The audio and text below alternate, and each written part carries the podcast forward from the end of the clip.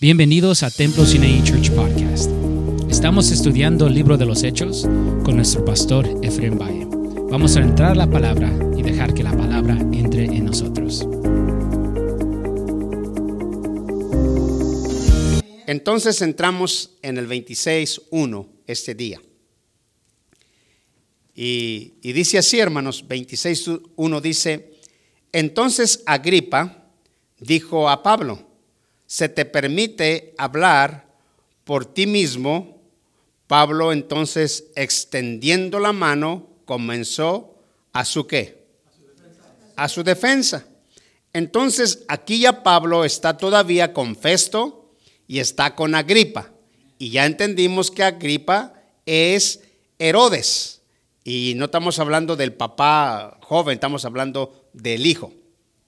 Entonces, aquí en este momento, Pablo va a empezar a decir su discurso, por qué lo están acusando los judíos y por qué lo odian tanto, cuál es el problema o cuál es la dificultad.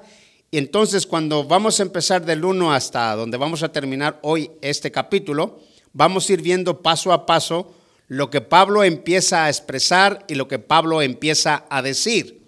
Y entonces aquí Pablo, eh, Agripa, ¿se acuerda que, que Festo cuando vino Agripa con su hermana, vinieron a, reconocer el reconocimiento del nuevo gobierno que era Festo, y vienen a este lugar y entonces empiezan el reconocimiento de Festo. Y Festo, como no hallaba cómo, ah, este, podemos decir, qué decir respecto al apóstol Pablo, entonces le dice a Agripa, so, óyelo tú, tú que puedes entender más la ley, de los judíos, a ver qué me explicas y qué me dices, cómo ves la vida del apóstol Pablo o de este hombre que le están acuse y acuse, porque yo no le encuentro nada, pero a ver si tú le puedes encontrar algo. Entonces, ahora Festo le da ah, no la autoridad, sino que lo oiga para que a ver qué puede explicar y qué puede decir él. Entonces, esta historia de aquí hacia adelante es la historia, está Festo, está eh, este hombre que ya entendemos que es Herodes, y está Pablo, y está la gente sentados por allí, y otra gente escuchando lo que Pablo va a decir o lo que Pablo va a explicar respecto a su persona, por qué lo están odiando tanto y qué es lo que pasa con ellos. Entonces vamos a leer el 2 y el 3 y empezamos a explicar verso por verso. ¿Ok? En el 1 miramos la historia. Entonces Agripa dijo a Pablo, se te permite hablar por ti mismo Pablo entonces, extendiendo la mano, comenzó a su defensa. El 2. Me tengo por dichoso, oh rey Agripa, de que hay, de, hay diferente, ah, perdón, de que haya de defenderme hoy delante de ti y de todas las cosas de que soy acusado. ¿Por quién? Por los judíos y el verso 3. Mayormente por tu conoce, perdón, mayormente porque tú conoces todas las costumbres y cuestiones que hay entre quién. Por lo cual te ruego que me oigas con qué. Ya sabe que el apóstol Pablo no era un predicador de una hora o de 40 minutos. Ya sabe que el apóstol Pablo le gustaba predicar largo y que creo firmemente que sus mensajes no eran dormilones. Sus mensajes eran mensajes de autoridad y de poder. O sea, no, no creo que eh, oyéndolo con la unción del poder que traía en su persona y en su vida, no había quien, qué persona estuviera pensando que, que iba a, caer ahí como el joven aquel que se le pasó la mano y se durmió y se cayó de la, de la ventana, ¿verdad? Entonces miramos aquí del 2 al 3 que le dice, tenme mucha paciencia por lo que te voy a hablar y por lo que te voy a decir. Entonces Pablo tiene la oportunidad de explicar su caso delante de un hombre de la, de la, de la eminencia que es Agripa, o de la eminencia del conocimiento que tiene Agripa en respecto a la ley. So, Agripa, recuérdese que era un hombre no simplemente rico, sino que también tenía, podemos decir, uh, un, un, cargo grande de lo que era Agripa, ¿ok? Sabe que toda la descendencia de ellos, tanto el padre como el hijo, como el nieto, tenían una grande este, fuerza en dinero, en poder y todas estas cosas. Y también entendía lo que era la ley. Por eso Festo le dijo, ahí te voy a poner para que oigas al apóstol y a ver qué me dices de esta situación. Seguimos en el verso 4. ¿Estamos, iglesia? El verso 4 dice esto. Léamelo, por favor. Mi vida pues desde mi juventud, la cual desde el principio pasé en mi nación, en Jerusalén, la conocen todos los judíos. Otra vez. Mi vida pues desde mi juventud, la cual desde el principio pasé en mi nación, en Jerusalén, la conocen todos los judíos. Es interesante mirar el verso 4, porque dice que de la edad de muy pequeño, creo que la historia dice que de la edad de dos años, empezaban los papás a enseñarle la ley a la vida de sus hijos.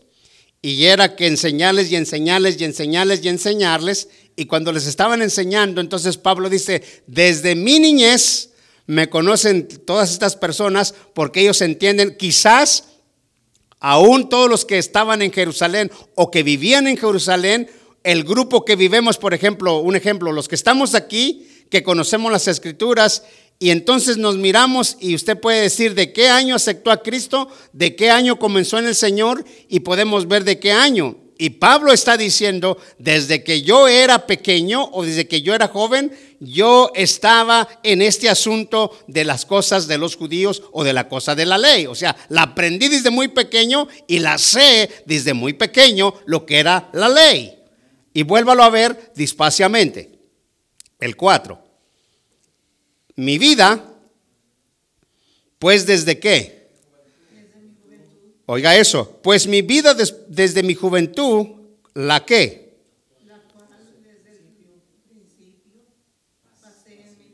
Ajá, en Jerusalén, la conocen todos los judíos. En otras palabras, es interesante que los judíos ahora que yo acepto a Cristo como mi Señor y Salvador personal y les vengo predicando a este Cristo, aunque nos conocemos y entendemos la ley, ahora son mis enemigos por causa del Evangelio o por causa de Cristo. Pero yo me sé la ley muy bien, dijo el apóstol Pablo, porque estaba dándole el discurso a Agripa. Seguimos en el 5.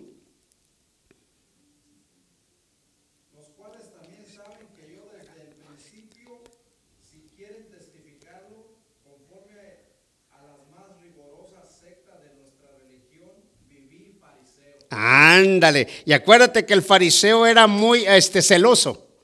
El fariseo era muy celoso de sus costumbres y de sus, de sus cosas, aunque así así eran hipócritos, ¿verdad? Eran muy hipócritos en su manera de ser. Este, ponían muchas leyes y querían vivir las leyes y ellos eran muy celosos. Y dice el apóstol Pablo, yo era un fariseo como ellos y éramos muy celosos de lo que aprendimos en la ley. En otras palabras, defendemos algo que no se debe defender, pero lo defendíamos a pico y espada y no importa que estábamos mal, pero lo defendíamos con todo nuestro corazón porque éramos fariseo de fariseos.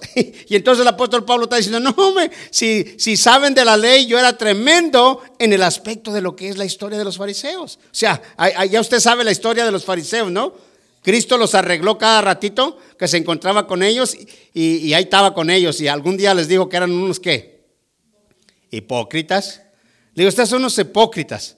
Pero la historia, la historia aquí, Pablo está hablando con mucho detalle en el aspecto de la palabra del conocimiento, no para ofender a nadie, sino simplemente para hacerles entender que él era un conocido de la ley.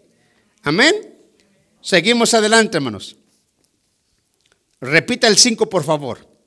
los cuales también saben que yo desde el principio, si quieren testificarlo, conforme a las más rigurosas sectas de nuestra religión, viví fariseo. Amén. Entonces ya podemos entender y comprender que él puede decir, yo llevaba a cabo la historia de lo que es la religión, lo que es la rigurosa secta de nuestra religión de los fariseos. Y yo la llevaba, a, yo me imagino que le está diciendo, Agripa, entiéndeme lo que te estoy diciendo y ya tú lo vas entendiendo. El verso 6.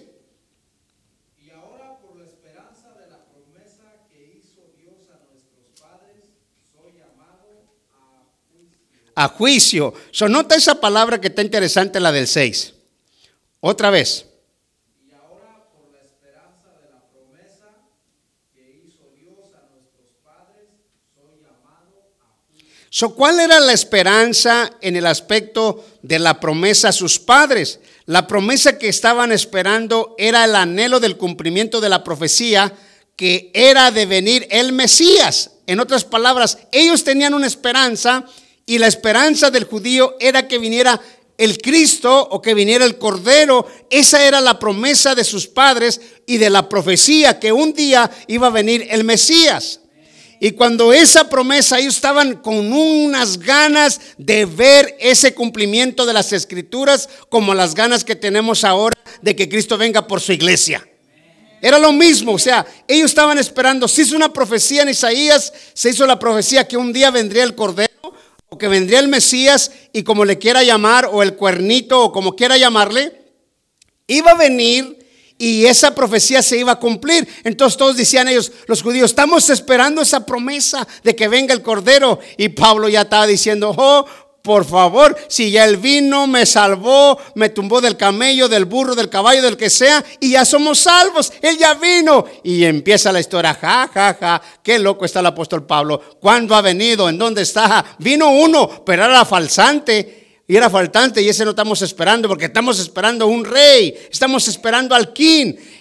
Y como no venía, usted sabe, como debía, pensaba que un, un, está algo muy impresionante de ropa, se les pasó porque esperaban uno muy este, adecuado, pero nació en un pesebre y en ese pesebre que va a decir, ¿cómo el rey de reyes va a nacer en un pesebre? No se puede.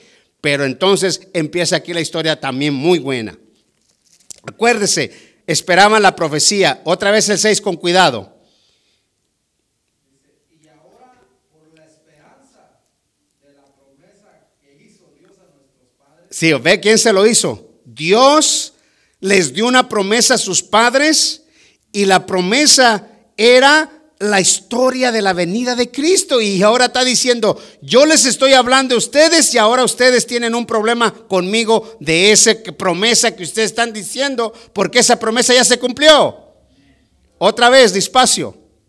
y ahora por la esperanza de la promesa que hizo Dios a nuestros padres, soy llamado a juicio. Mira, nomás casi por nada, nomás estoy haciendo enjuiciado por algo que les estoy diciendo que ya pasó y que ustedes están esperando. So, por esa promesa, so, y la historia está que muy interesante esto, porque toda la profecía, como estoy diciendo, Agripa, Agripa, eh, el, el de atrás era malvado, acuérdese que mató a todos los niños, y luego viene ahora su hijo, y luego viene el nieto, y todos eran malvados, pero entendían la ley y comprendían la ley. Entonces dijo Pablo, este Festo no entiende la ley porque es un pagano, es, él no sabe nada de esto, pero este Agripa va a entender lo que le estoy diciendo.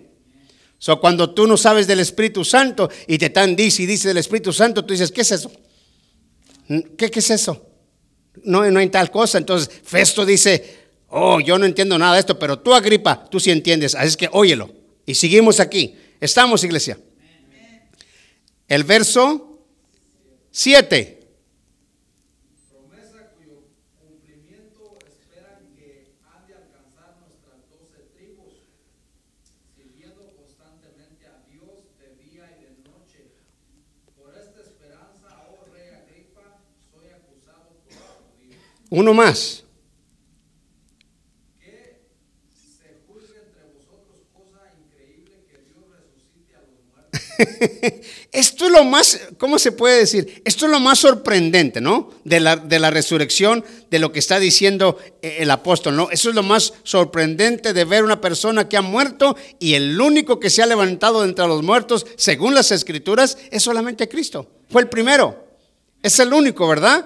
Y por esa promesa nosotros tenemos que también la promesa de la resurrección. Entonces nosotros el día que muramos en Cristo tenemos la esperanza de la resurrección, porque Cristo no se quedó en la tumba, Cristo murió y, se, y resucitó, aleluya, y está sentado a la diestra de su Padre e intercediendo por nosotros día y noche. A Él la gloria, la alabanza y la adoración.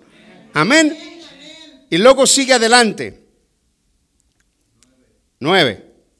Yo ciertamente había creído mi deber hacer muchas cosas contra el nombre de Jesús de Nazaret. Eso era la ley, lo que estamos hablando atrás. So, él pensaba que andar arrastrando a los cristianos, maltratándolos, aun cuando Esteban estaba ahí, ¿se acuerda?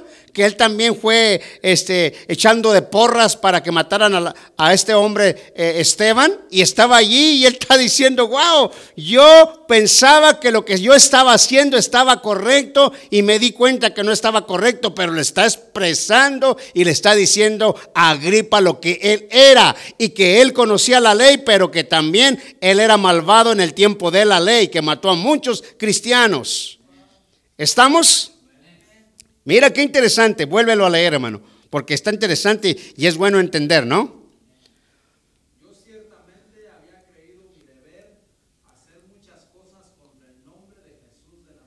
Oiga, qué interesante es esto. Mira, hermano, el hombre que odiaba más a este hombre fue el hombre que se enfrentó con él.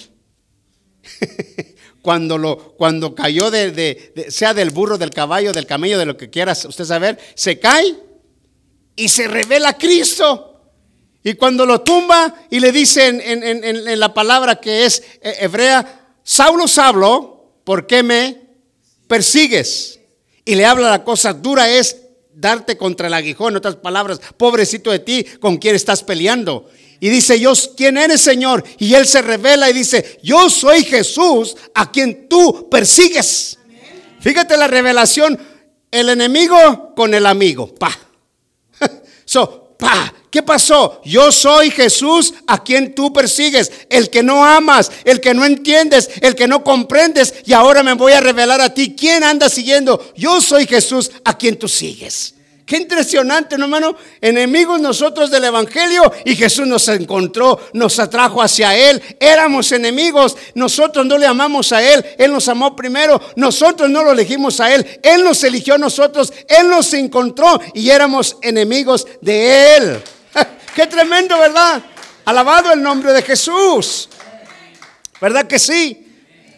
Y eso es impresionante. Entonces, ahora se está dando a revelar Jesús al apóstol y le dice, así es, yo soy Jesús a quien persigues. Y sigue la historia, hermano. El 10, ¿verdad? Coge, hermano. Lo cual también hice en Jerusalén. Yo encerré en las cárceles a muchos de los santos, ¿Ves, hermano? habiendo recibido poderes de los principales y de los sacerdotes, y cuando los mataron, yo di mi voto. ¿Cómo ves, hermano? En otras palabras, yo estaba allí. Esto es muy interesante porque la escritura nomás habla de algunas personas que arrastró, que sacó de la sinagoga y que estaba presente en la vida de Esteban. Pero mira, nota lo que dice, hermano. Yo creo que no se hizo notorio de que hubo más muertes que hizo este bro. Mira, guáchale esta escritura bien. Alabado el nombre de Jesús. ¿Ves, ves que, guacha esto, Jerusalén, síguele, hermano. Yo encerré en las cárceles a muchos de los santos, habiendo recibido poderes de los principales sacerdotes, y cuando los mataron, yo di mi voto. Si ves la palabra, no habla de mataros, habla de más gente, no nomás habla de, nomás nada más de Esteban, sino que habla de mucha gente. Y ve el verso 11, hermano, para que lo pegues allí. Y muchas veces castigándolos en todas las sinagogas, los forcé a blasfemar, y enfurecido sobremanera contra ellos, los perseguí hasta en las ciudades extranjeras. ¿Ves que no solamente fue en Jerusalén, andaba por todos lados este bro, arrastrando a estos cristianos, trayéndolos para maltratarlos, nomás porque creían en Cristo? Fíjate, hermano, nomás porque creían en Cristo, ahora nosotros te puedes echar muchos enemigos en tu persona y en tu vida, nomás por seguir a Cristo. Nomás para que quieres vivir para Cristo y todo el mundo está enojado. Andas mal y todo el mundo está contento. ¿Sí? Ah, yo te decía hace tiempo atrás que ciertas personas, una mujer dijo, no, yo prefiero que mi esposo siga borracho. Me encantaba más cuando era borracho que cuando es cristiano, porque está muy aburrido. Y digo, esa señora tiene un corazón del diablo.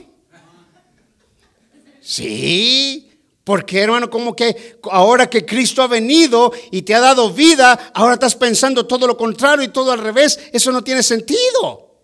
Eso no es sentido en tu persona y en tu vida. Y mira lo que es aquí impresionante en el verso 11 es esto. Míralo esto, hermano, rápido. Y muchas veces castigándolos en todas las sinagogas, los, fo- los forcé a blasfemar. Deténgase allí, en esa palabra. Los forcé a blasfemar, pero no le funcionó. No le funcionó que blasfemaran porque prefieron morir que negar a Cristo.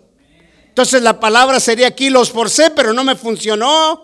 No, ni a nadie quiso, nadie quiso blasfemar el nombre de Jesús. Sí los forcé, les hice muchas cosas. Yo no sé qué tantas maldades les hacía en su cuerpo para que blasfemaran el nombre precioso de Jesús, pero nada le funcionó, nada le ayudó, porque estos hombres que fueron muertos por Cristo tuvieron una revelación, un conocimiento de la verdad de Cristo y ellos dijeron, preferemos morir antes de que nosotros neguemos a Cristo. Aleluya. So, cuando tienes una revelación en tu vida, una revelación importante en ti, hermano, tú ahora sí puedes decir, wow, ahora sí entiendo lo que es la revelación de la palabra en mi corazón y en mi vida. Sí, por eso cuando se encuentra con Cristo y que le dice, yo soy Jesús, a quien tú sigues. Oh, Señor, este, ¿qué debo de hacer? Ahora vas a ver, mi hijo. Sí, ahora vas a ver lo que vas a sufrir por el Evangelio. So, pero cuando no se te revela, hermano, cuando tú no tienes una revelación de quién es Jesús, hermano, no, mi hermano, todas las cosas se te hacen a ti como nada. Pero cuando empiezas a revelar las cosas de la palabra en tu corazón, entonces tú empiezas a decir, ah, aleluya, ya estoy creciendo, la palabra está creciendo dentro de mi corazón y ahora sí voy entendiendo muchas cosas. Mira, un, un día de estos yo estaba orando y entendí bien claro. Escucha bien esto lo que te voy a decir. Entendí, te lo voy a poner así. Dice Dios, todos ustedes tienen un sueño para ustedes. Es un sueño. El sueño se va de 21, 23, 24 y empieza sueños, sueños, sueños, sueños de ustedes. Cuando ustedes lleguen a los 55, 56, así na, claro, dice ahora deben de pensarle muy bien en el sueño entre yo y ustedes, porque ustedes su vida se está cortando y ahora deben de pensar en mí para que ustedes tengan algo allá en él, en el cielo. Entonces, todos los sueños tuyos, no está diciendo Dios que son malos, pero hay sueños en tu persona y en tu vida que ya se van a acabar para ti. Tienes que pensar ahora sí en el reino de tu eternidad, en tu persona y en tu vida, porque ya no vas a poder moverte como te movías, ya no vas a poder hacer las cosas que podías hacer, porque tus huesos se van deteriorando y tus sueños se van acabando y tus sueños necesitan estar ahora sí puestos en la eternidad. Qué interesante. Qué interesante. Yo decía, Señor, wow, qué tremendo es esto. Todos tenemos sueños en la vida. Hay sueños, pero llega un día que se acabaron tus propios sueños y ahora vas a pensar en los sueños que tienes para la eternidad. Y eso es tan impresionante. Está muy impresionante, hermano. ¿Por qué? Porque se te va cortando tu vida y tus sueños se van acá. Y dice Dios, tus sueños se van a acabar, que piensas para ti, pero los sueños de aquí en adelante de 55, 56, tienes que entender tus sueños para conmigo, para la eternidad. Y eso es importante. Dije yo, wow, Señor, qué interesante es esto, qué importante es esto, porque todos tienen sueños y todos han tenido sueños en su vida. Y Dios no está diciendo que son malos tus sueños, no está diciendo nada de eso. Está bueno que tengas sueños, pero va a llegar el día que por completamente te vas a meter en los sueños de Dios y no te vas a mover, no te vas a mover de esos sueños, porque ahora sí la revelación de la palabra en tu corazón la vas a agarrar más en serio que nunca en tu vida. Más en serio que nunca, hermano. Más en serio que nunca en tu vida. Entonces, qué interesante es eso. Alabado el nombre de Jesús. Amén. Ahora, 26, 12, ¿verdad, hermanos? Gloria a Dios. Sigue así, dígale. Ocupado en esto, iba yo a Damasco con poderes y con comisión de los principales sacerdotes. So, yo iba con mucho poder en el aspecto de las cartas que les daban para hacer sus, sus maldades. Qué tremendo es esto, ¿no? Y luego sigue, eh, sigue el 13, hijo. Cuando a mediodía, oh rey, yendo por el camino, vi una luz del cielo que sobrepasaba el resplandor del sol, la cual me rodeó a Qué interesante es esto. Yo quiero que, que pongas atención a lo que te voy a decir. Cuando viene la revelación de Dios a tu persona y a tu vida, ¿te acuerdas de Sadrán, Mesaya y Abednego? ¿Verdad que sí? Sí. Ok, nota esto, hermano. Mira, fíjate lo que te voy a explicar. Cuando ves al apóstol Pablo, él tenía una revelación profunda en su corazón y en su vida que dijo, voy a morir por la causa de Cristo y no hay ningún problema, pero esto ni Agripa, ni Festo, ni Félix, ni ninguno me van a doblegar ante que cambie mi situación de pensar en Cristo. En el tiempo antiguo, cuando viene con Sadrán, Mesaya, Benego, dijo este hombre Nabucodonosor, se tiene que hacer lo que yo digo y si no el que no, se muere. Se muere. Y dijo Sadrán, Mesaya, Benego, a nosotros, rey, entiéndolo bien, pase lo que pase, nosotros no vamos a adorar tu estatua, nosotros tenemos a Dios y el Dios de nosotros es el que tenemos en nuestro corazón y aquí no va a pasar nada. Si nos defiende o no nos defiende, como quiera, nosotros no nos vamos a inclinar a tu, a tu estatua. ¿Sí lo que es la revelación de Dios en tu vida? Si ves, hermano, lo que es la revelación, va a decir algunos hermanos, ¿y en dónde está eso, hermano?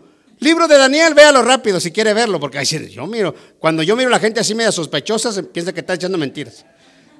Daniel, hermanos, Daniel capítulo 3, y vamos a leer el 16, y nos vamos a ir nomás hasta el 23 en este momento. Gloria al nombre de Jesús. Cuando, cuando el enemigo nos obliga, y que, cambiemos de mentalidad en Dios, entonces nosotros tenemos esa revelación en nuestro corazón, qué es lo que Dios dice eh, en nuestro corazón por Él, ¿no, hermanos? Daniel 3, el 16 hasta el 23. Lo voy a hacer cortito ahí rápido. Alabado el nombre de Jesús. Y mira, hermano, lo que es la revelación, así como Pablo, esta revelación importante, ¿no? Dice así, Sígale. He aquí nuestro Dios, a quien servimos, puede librarnos del horno de fuego ardiendo y de tu mano, oh rey, nos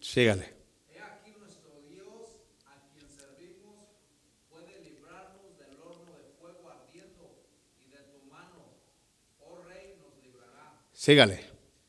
Y si no, sepa, oh rey, que no servimos a tus dioses ni tampoco adoramos la estatua que has levantado. So, aquí ves lo que es, lo que es eh, eh, meterlo en un temor a la vida de la gente.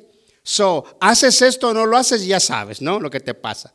Entonces dice, ya, ya vamos a responder por ti, rey, para que no quedes en vergüenza. Vamos a responder por ti. Si, si Dios nos salva o no nos salva, lo tenemos bien revelado en nuestra vida y en nuestro corazón, que no vamos a doblegarnos ante esa estatua ni ante tus dioses. No lo vamos a hacer. No lo vamos a hacer. Y Pablo tenía esa convicción de Félix, de Gripa, de Festo y de todos aquellos que lo juzgaron. No, no quieres cambiar, no quieres cambiar, eh, estás equivocado. No, no, dijo el apóstol Pablo, ya les he dicho que me encontré rumbo yendo a Damasco, que el Señor me encontró y que tengo la revelación así bien clara que hasta me ciego me dejó, ya la tengo bien revelada aquí en mi mente y en mi corazón. Ya está revelado. Hermano, cuando Dios se te revela a ti de esa manera, hermano, tú lo vas a amar. Y te vuelvo a decir, lo vas a amar. Y es eso impresionante, porque Dios busca un corazón que lo ame. Amén. Él quiere que lo ame, un corazón que lo ame. Aleluya. Entonces sigue todavía. Me, me, gusta el pedazo que sigue. Estamos en el 18. Gloria a Dios. Dice así.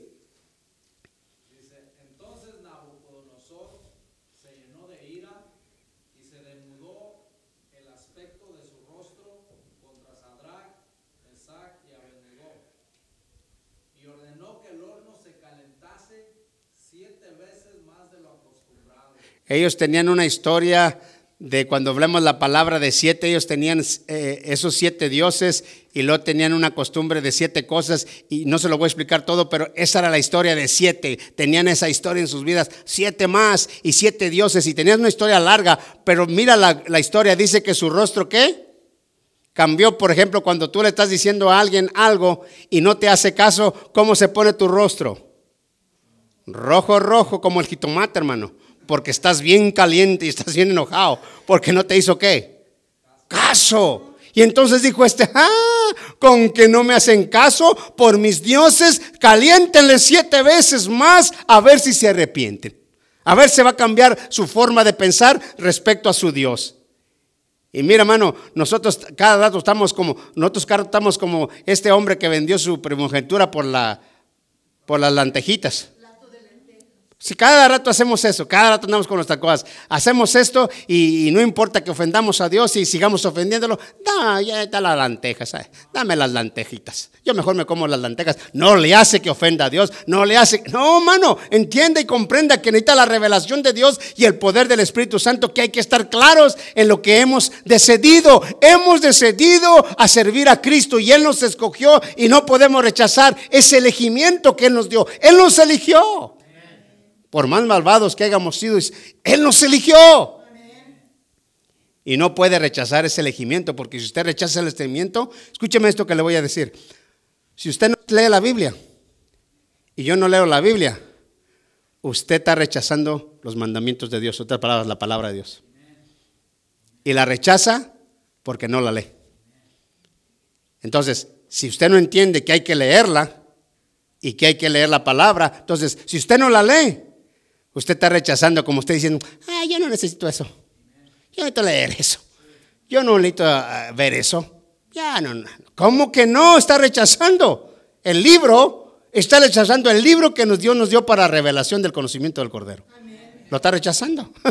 ¿Entiende? Y entonces, este hombre quiso meter presión y miedo, pero mira, hermano, cómo es el Señor. Diga esto. Me encanta lo que dice, si me defiende o no me defiende Dios, como quiera yo le sirvo, ¿sí o no? ¿Verdad? Y hay veces que los cristianos, si Dios no hace una petición de las que está pidiendo, lo los enoja con Dios. A mí Dios no me quiere, ya le dije desde cuándo y no ha hecho yo lo que yo le digo. Ya no voy a ir a la iglesia, ya no le voy a servir y tampoco voy a dar mis diezmos porque estoy enojado. Sí, niño. Niño, en el Evangelio da niño. Y le van a seguir dando su teta porque es niño. Cambia de rato, cambia su actitud. No, mano, tiene que comer carne. Dice la palabra, ¿no? Dice, les dijo el apóstol la revelación, son unos niños y les tengo que dar una, una lechita. Porque se la pasan comiendo pura leche adulterada y no crecen y no crecen. La leche adulterada con agua, hermano, no está muy buena. Sí, allá venden por en otros lugares que venden el litro de leche y le ponen un cuartito más para que se haga más. Había una señora que yo siempre iba a traer la leche de ese lugar, la comprábamos y, siempre llegaba a la casa y, cuando llegábamos la empezaban a hervir. Y hervida, hervida, hervida. Y se supone que la que está buena sale una nata arriba gruesa. Y esa era una esquinita. Y decía mi mamá, esta es mucha leche con agua. Esto es leche con agua. Y ordeñabas una vaquilla por allí, la ponías a servir, una natota así, hermano, que agarrabas el bolillo y le echabas. Aleluya. ¿Me entiende? Y eso era importante. Entonces, la palabra, la leche, tiene que ser sólida.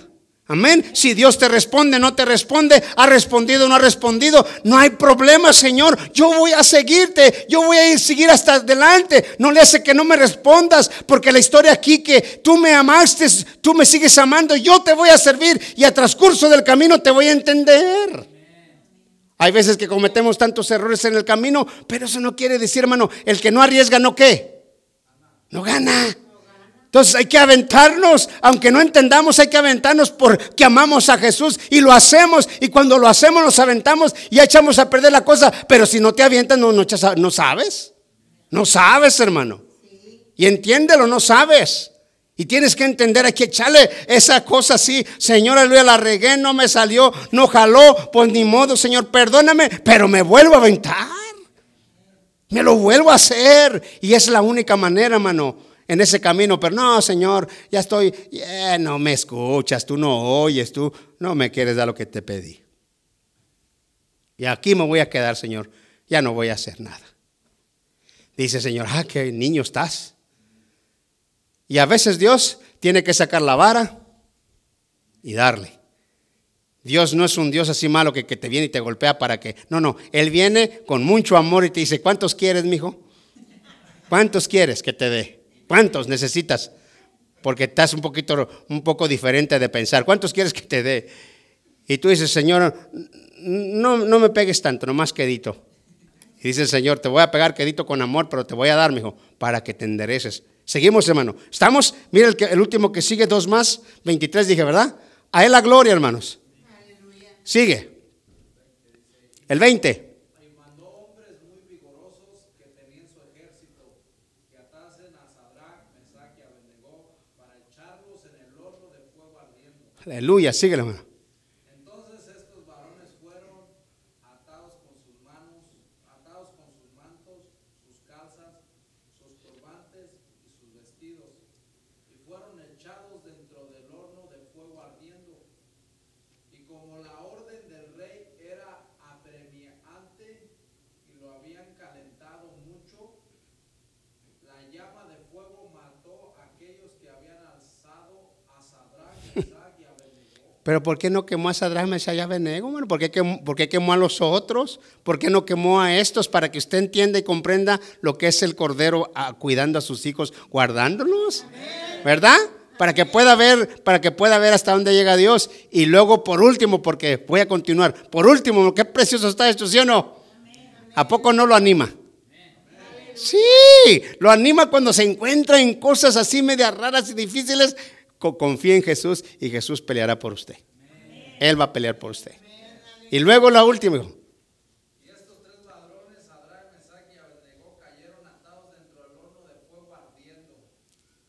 ¿Verdad que cayeron ardiendo? ¿Y por qué no se quemaban?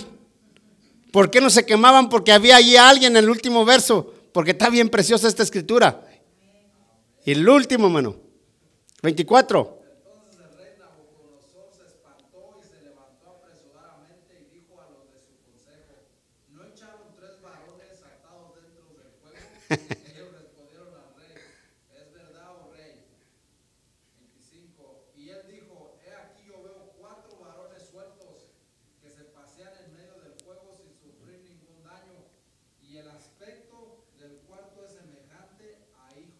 Aleluya. Qué tremendo, ¿no? Qué tremendo que, que- que estaba allí. Sería Jesús, sería quien sea, pero era Dios.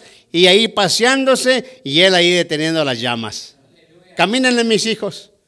Para allá, para acá, para allá y para acá. Y ni el pelo, ni la ropa, ni nada se quemaba. Y el hombre estaba mirando. Yo no sé cómo era ese tipo de horno, pero estaba mirando y dice, ¿qué no fueron tres? ¿Qué no eran tres? Yo veo cuatro.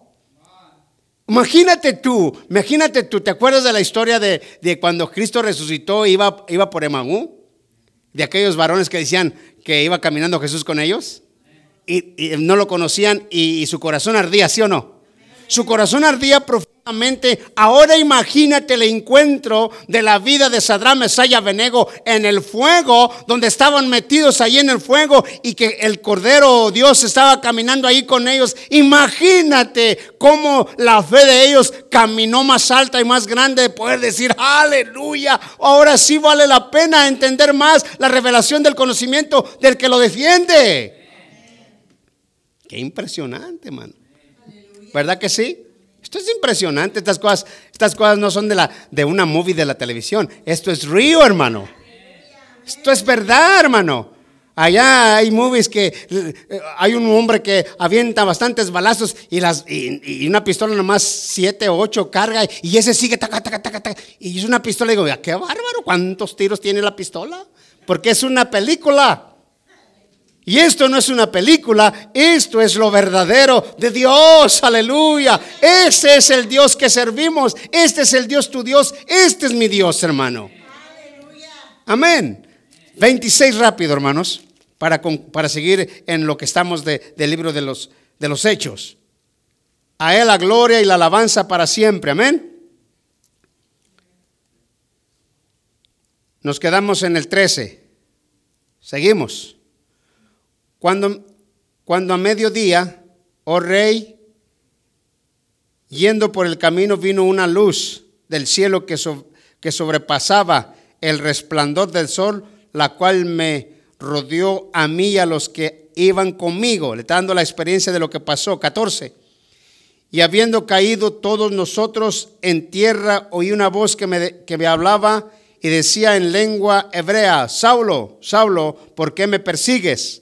Dura cosa te es dar contra el aguijón, en lo que estábamos diciendo, qué difícil es pelear en contra de mí. 15, es la historia que está pasando, que ya pasó. Yo entonces dije, ¿quién eres, Señor? Aquí está la revelación que yo estaba diciendo. Y el Señor dijo, yo soy Jesús, ¿a quién tú? Persigues, esa era la revelación de lo que estoy diciendo. El 16. Pero levántate y ponte sobre tus pies, porque para esto he aparecido a ti, para poner por ministro y testigo de las cosas que has visto y de aquellas en que me qué.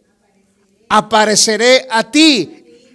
Oiga la palabra esta, para ponerte por mí ministro. ¿Estamos, iglesia?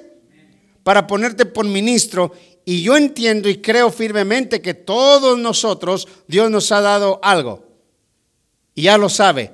A uno un talento y ya sabe la historia, ¿sí o no?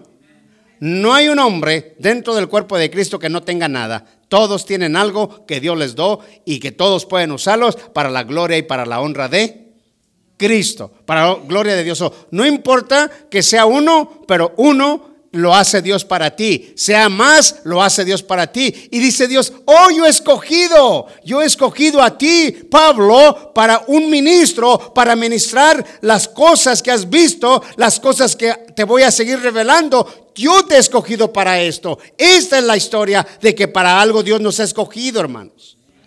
Amén. Y me encanta esto que, que está preciosísimo. Sigue aquí. El verso 16, ¿verdad? Pero levanta, oh, perdón, 17.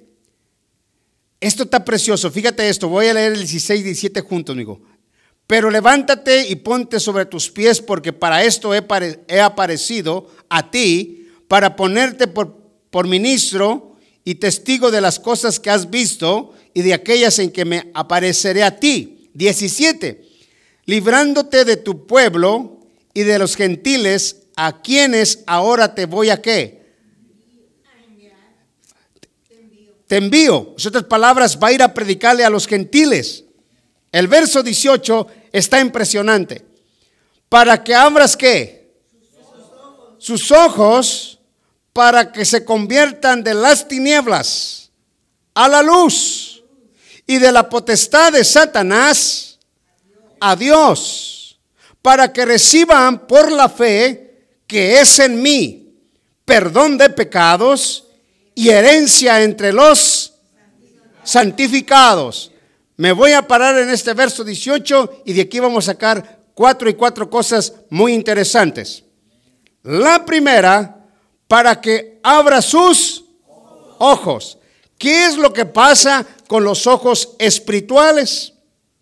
El hombre, dice el apóstol Pablo, o diciendo Dios, es que el hombre está ciego espiritualmente. Y a través de la predicación del Evangelio van a abrir sus ojos. Y son sus ojos espirituales. A través de la predicación vas a abrir los ojos espirituales. Entonces Pablo dice, Dios dice, están ciegos. Están ciegos y no pueden ver. Mientras estés ciego, tú, mientras estés ciego yo, nunca vamos a ver las grandezas del Señor. So, número uno, el hombre está ciego espiritual. Número dos, está esclavizado. Es esclavo, hermano, del pecado. So, recuérdese, número uno, el hombre está ciego espiritual. Y número dos, está esclavo o es esclavo del pecado. Número tres, como está ciego, como es esclavo, entonces está contaminada toda su persona y toda su vida. Y como está ciego, está esclavizado y está contaminado, número cuatro, es un hombre mortal. Entonces, nota esto. Ahora volteale al revés. No obstante, pueden recibir la vista solamente una manera. Y la única manera de recibir la vista es aceptando a Cristo como tu Señor y Salvador personal. Amén. Lo segundo, para que dejar de ser esclavo, necesita ser libre. Y solamente vas a ser libre, solamente otra vez más de nuevo, recibiendo al Señor como tu Salvador personal, porque Él es el que hace, no simplemente te quita la cieguez, sino también te quita la esclavitud. Y una vez que te quita la esclavitud, también perdona tus pecados. Y cuando perdona tus pecados, entonces empieza la limpieza que arriba está sucio, pero una vez que tú aceptas al Señor, estás limpio. Porque Él perdona todas tus iniquidades. Dice Isaías, el capítulo 1, verso 8, dice que Él echó todos tus pecados a la profunda de la mar y que nunca más se vuelve a acordar de tus pecados. Qué impresionante es Dios. Entonces, el hombre está ciego, el hombre está esclavo, el hombre está contaminado y el hombre está para morir, muerto en sus delitos y pecados. Pero no obstante, dice el apóstol Pablo, o Dios a través del apóstol Pablo dice, la única manera que puedes recibir tu vista o tu libertad, el perdón de pecados y las riquezas de la verdad de Dios y la santidad en tu vida es esta. Y vuelve a ver este verso impresionante y verdadero, el 18. Vuelve esta vez aquí. Para que abran sus ojos, para que se conviertan de las a la luz ¿Y de la potestad de quién? Ese es el problema. Amén. Entonces, esta potestad o este enemigo que está aquí hace al hombre ciego, lo hace esclavo, lo hace a lo contamina, lo hace mortal, pero cuando cambia la moneda, entonces lo hace libre, le perdona sus pecados, le da las riquezas de la verdad, lo mete a la santidad y el hombre, aleluya, empieza a conocer la revelación de las riquezas de Cristo. ¿Ves qué bonito es mirar que cómo viene la transformación? Es impresionante. El hombre está ciego, pero dice Dios, yo lo hago libre. Aleluya. Qué bonito, ¿no? Que puede ser así, hermano, uno que está ciego y Dios lo hace, Dios le hace la luz en su persona espiritual, aleluya, nunca más de los camares va a volver a caminar en tinieblas. Que es muy fea la oscuridad, la oscuridad es muy fea. Muy horrible. El otro día yo me meto allí a mi cuartito donde tengo todas mis cosas y de repente así entro para adentro y empieza y digo que está chillando. Y allí en mi escalera estaba una víbora y estaba moviendo el ese cascabelito. Y que la miro. Ay, caramba, ¿y cómo se metió? ¿Cómo se metió? Yo dijo, yo creo que dejé el cuarto abierto y se metió, ¿verdad? se metió para adentro. Ahora para sacarla. Ahora para sacarla, imagínense todo, todo, el ese. Ahora estoy mirando con mi esposa, digo, mira el YouTube a ver cómo la saco de ahí. Mande mano. No, en mi cuartito no. so, así es el enemigo, mano. Le dejas la puerta abierta y se mete. Y para que lo saques, para que lo saques, es más terco que la burra que tenía mi tío. Es tan terco cuando la puerta se abre, es bien difícil de sacarlo. Entonces, ¿qué es lo que pasa? Una vez que tus ojos estén abiertos, una vez que eres libre, una vez que entras a la santidad, una vez que entras a eso, entonces el Señor tiene todo eso. ¿Para qué abrirle la puerta al enemigo? No, mano, no, ni le dé chancita, no le dé chancita. Sepa y entienda que Dios está para usted, sepa y entienda que Dios está ahí. Entonces, va a hacer este trabajo rápidamente. Mire el verso que sigue rápido, hermanos. Gloria al nombre de Jesús. El verso 19, hermanos.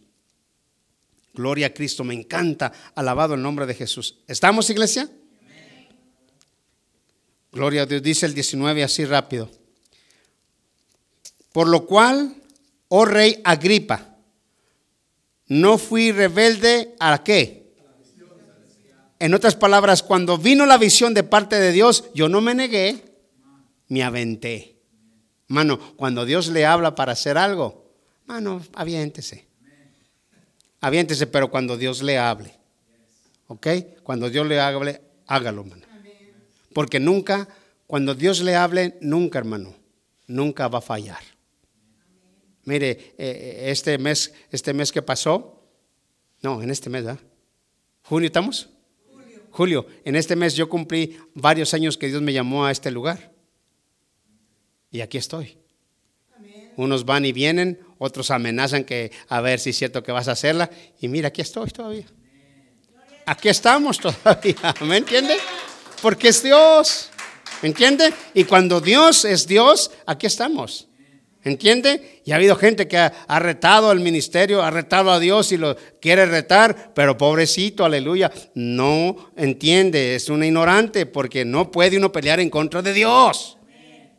Y cuando Dios te hable, aviéntese. Pero cuando, les, cuando sus emociones le mueven mucho, cálmese porque todo le va a salir mal. ¿Ok? Acuérdese de eso. Sigo aquí rápido. ¿Estamos, iglesia? El verso 20, 20.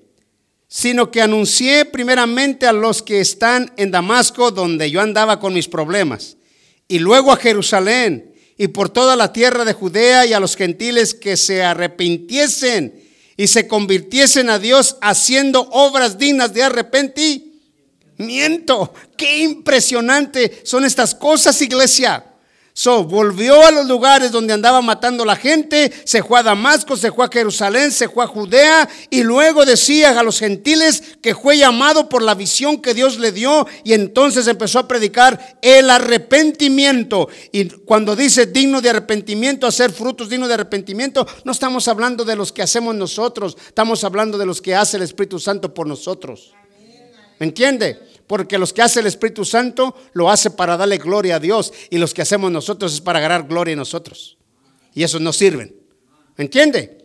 Lo que es para nosotros no sirve, pero lo que hace el Espíritu Santo es para darle la gloria y la honra al Cordero. Aleluya.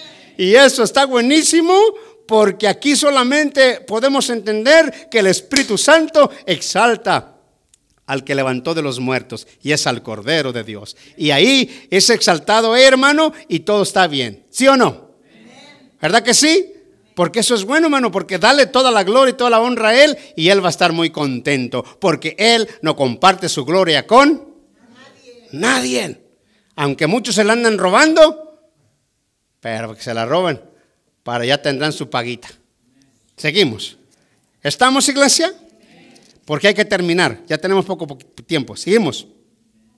21, 22 y 23. Arránquese, uh, Freddy. Dice, por causa de esto los judíos prendiéndome en el templo intentaron matarme, pero habiendo obtenido auxilio de Dios, perseveró hasta el día de hoy. Aleluya. dando testimonio a pequeños y a grandes, no diciendo nada fuera de las cosas que los profetas y Moisés dijeron que había de suceder. Qué bonito es esto. Estoy hablando solamente lo que está en la palabra de, de Dios.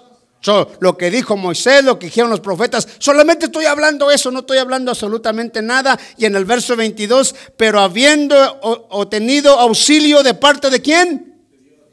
El Señor me dio auxilio en todos los dilemas de mi vida. Él es el que, mano, con la mano de Dios, escucha bien esto, la mano del hombre llega hasta cierto lugar, pero la mano de Dios llega hasta muy lejos, donde tú no entiendes y comprendes. So, si alguien te va a sostener, está bien que un hombre pueda sostenerte, pero que te sostenga la mano de Dios, porque esa nunca se va a cansar. Aleluya. Esa nunca se va a cansar. Alguien te va a ayudar por cierto rato y luego va a decir, hey, ya, ya estuvo, ya es una carguita. Ya eres carga, vámonos. Sigue tu camino. ok, seguimos para adelante. ¿Está aquí? Aleluya, gloria a Dios. Decía una, una historia allá afuera que el arrimado. Ah, gracias. Seguimos.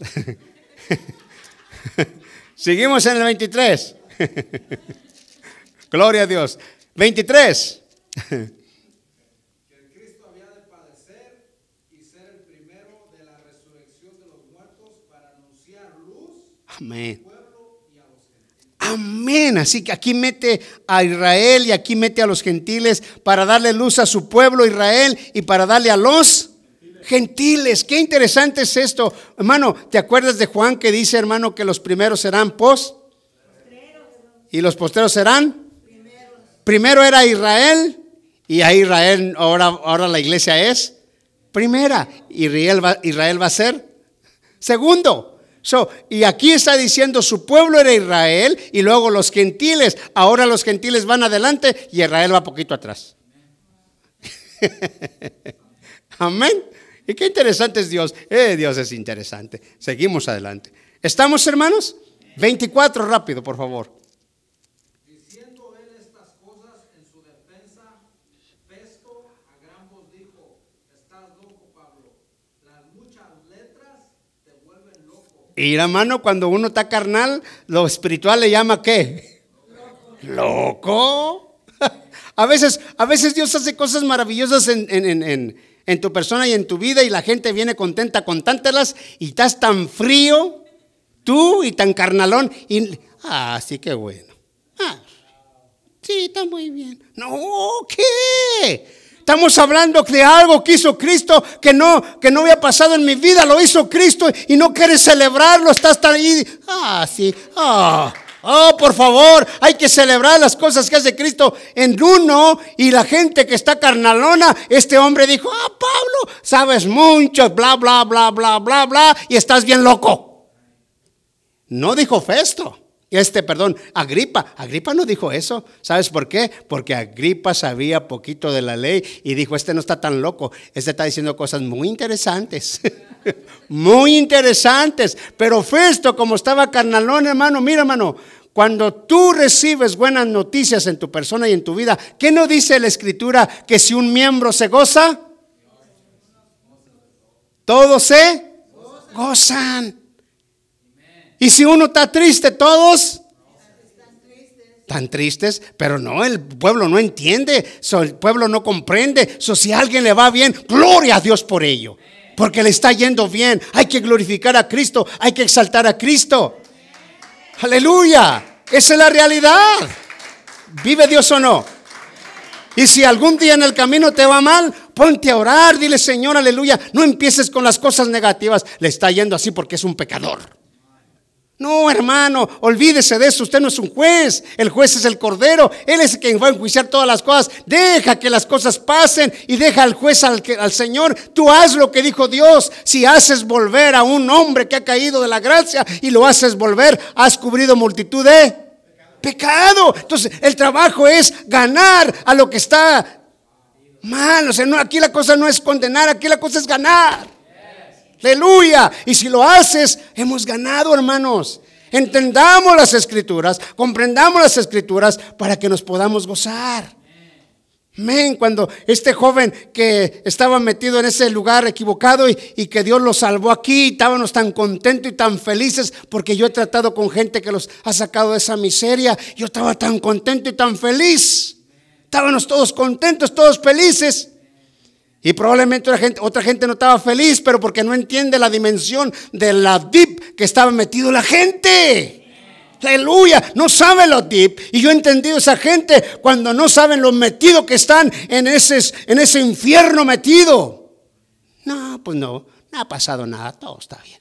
No, mi hermano, estamos tan contentos por lo que Dios ha hecho. Estamos tan felices. Aleluya. Gloria a Dios para siempre, hermano. Ese es el Señor. ¿Me entiende lo que le digo? Esa es la realidad. Entonces hay que, hay que gozarnos con lo que, lo que es la realidad, hermano. Y hay que ponerse tristes en el aspecto para orar por esas personas que están pasando por dificultades. Usted mire, imagínese, yo estoy contento cuando Juan se va a bautizar. Yo estoy feliz. ¿Entiende? Estamos felices. Estamos muy contentos por ello.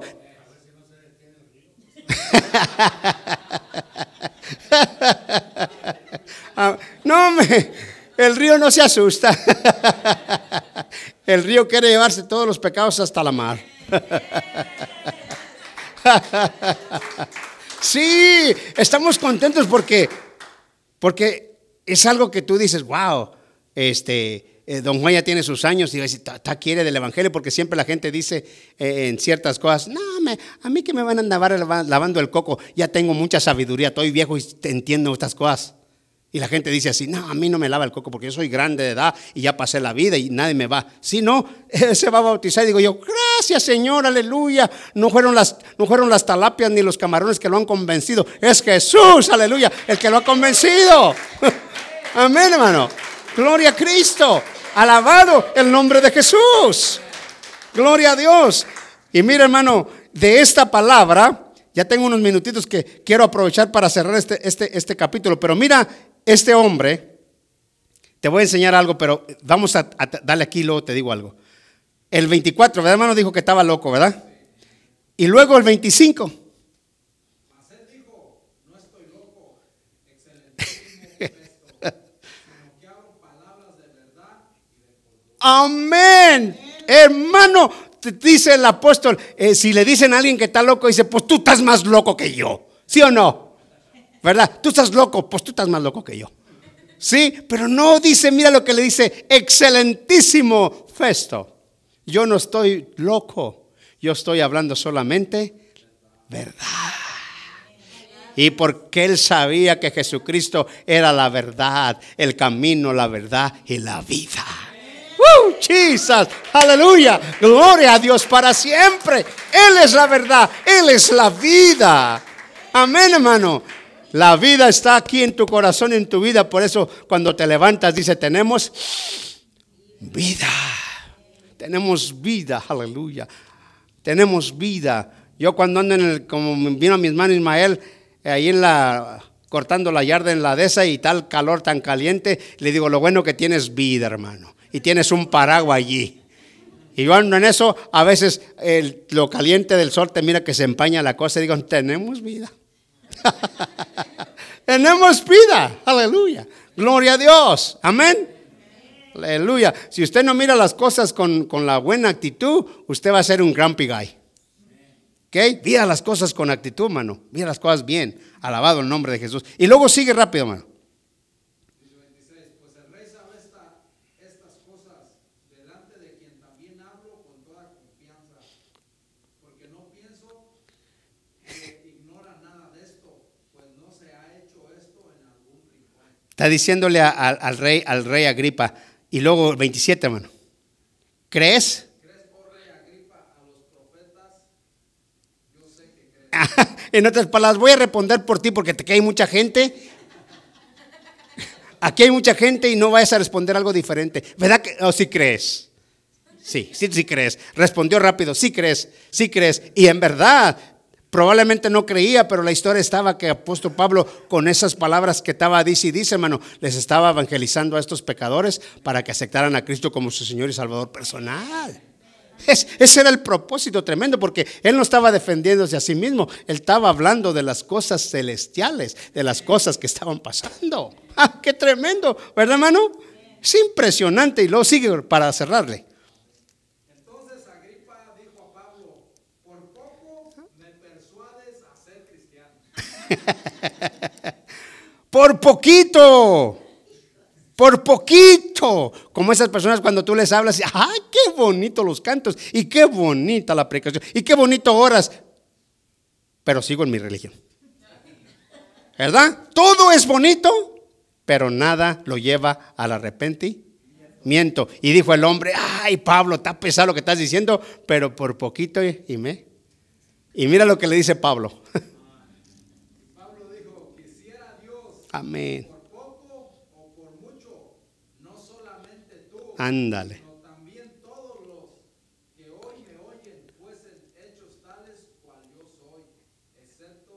estas cadenas. En otras palabras, estaba, en- estaba con cadenas en sus manos y él estaba diciendo estas palabras, por poquito, por mucho, y todos los que me oyen, que están aquí sentados y los que están oyéndome, que sean libres de todas las cosas, excepto estas cadenas, porque estas cadenas son, son humanas y estas cadenas no hay ningún problema, pero yo quiero que ustedes puedan ser salvos en la verdad del Señor. Esto está pesado, ¿verdad, hermanos? Qué impresionante. Y luego sigue para, para lo que se va a terminar. 30. Cuando había dicho estas cosas, se levantó el rey y el gobernador y Berenice y los que se habían sentado con ellos. ¿Qué dice este señor? Ya no lo quiero escuchar más porque resulta que si lo, a lo mejor si lo sigo escuchando voy a ser salvo. Me levanto y ya me voy. Ya me voy, ya no quiero seguirlo escuchando más. Ya es enough. Ya estuvo, ¿verdad? Ya se acabó, ya no quiero oírlo más. Pero mira, mano, cuando ya viene Festo y acá ellos acá como compadres, ya vienen acá y mira lo que le dice, mira lo que le dice Agripa a Festo. Cuando se retiraron aparte, hablaban entre sí diciendo, Míralo. ninguna cosa digna ni de muerte ni de prisión ha hecho este hombre. ¿Ves? Ya se junta. Y la último verso, mano. 32. Y Agripa dijo a Festo, ¿podía hombre ser puesto en otras palabras, estas palabras este hombre, este hombre estaba entendiendo y estaba diciendo, ahora sí entendimos que este hombre no, no es culpable, es inocente, pero no lo podemos dejar suelto porque él ha apelado a César. Y la historia de haber apelado a César es que Dios lo quería llevar hasta Roma para llevar esa palabra a Roma y allá morir. So, Dios no lo iba a detener allí. Si no, él había dicho, gracias, gracias hermano, suéltenme aquí y que pasen buenas noches y ya me voy para mi casa. So, ya me voy para atrás, no hay ningún problema. No, dijo a mí ni Félix, ni Festo, ni Agripa, ni el otro bro. Yo quiero que me manden a César, quiero que me lleven a Roma, en otras palabras, que me lleven allá y no hay problema. Si este no me puede juzgar, el otro tampoco, el otro tampoco, el otro tampoco, yo voy a llegar hasta allá para predicarles a Cristo y allá terminará mi carrera. Qué tremendo, ¿verdad, hermanos? Gloria a Dios para